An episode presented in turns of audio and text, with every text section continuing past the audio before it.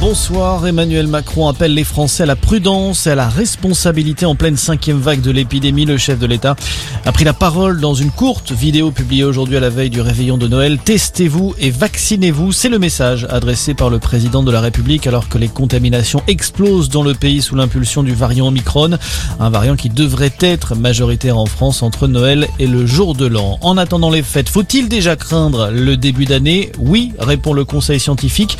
Il s'attend dès janvier à des centaines de milliers de cas de contamination par jour en France, avec à la clé des arrêts maladie en pagaille.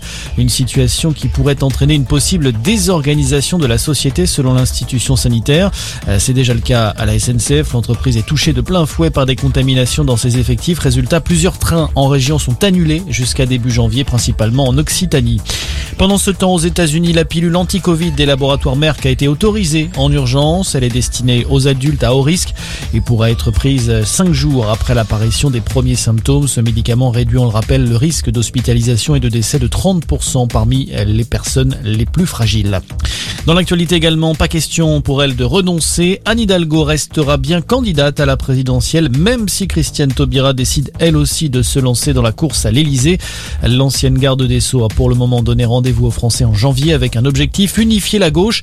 Ça passera par une primaire, a déjà répondu Anne Hidalgo. Le coiffeur Franck Provost, mis en examen pour blanchiment de fraude fiscale aggravée. L'homme d'affaires de 75 ans est soupçonné d'avoir utilisé un logiciel permettant de détourner des recettes encaissées dans ses salons. Selon une source proche du dossier, le montant du préjudice est estimé à plusieurs millions d'euros sur 20 ans. Et puis du foot, l'équipe de France sur le podium du classement mondial de la FIFA. Les hommes de Didier Deschamps terminent l'année à la troisième place derrière le Brésil et la Belgique, grand vainqueur.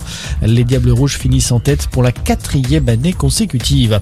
Voilà pour l'actualité. Bonne soirée à tous.